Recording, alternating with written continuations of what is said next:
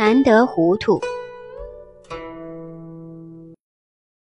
古人有句话说：“察见渊鱼者不祥。”一个人用肉眼能看到水底有几条鱼，而且看得清清楚楚，这是很不吉利的。这句话就是说，人不要太精明了。如果知道很多人的隐私，便认为自己消息灵通，那对自己实在是很不利的。所以。一个人要装糊涂一点才好。大家知道，清朝有一个名士叫郑板桥，他就常说：“聪明难，糊涂亦难；由聪明转入糊涂更难。内心要绝对的聪明，外边要假装糊涂。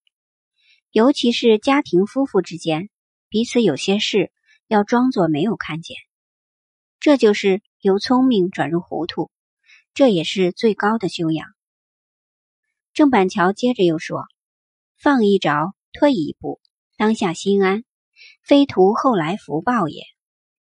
这个福报，并不是只信宗教、做点好事或求来生享福的福报，而是为了自己一生心境上平安的福报。我们刚才说到，玩神通、玩聪明的人，结局都不太好的原因，就是因为他们不能由聪明转入糊涂之故。”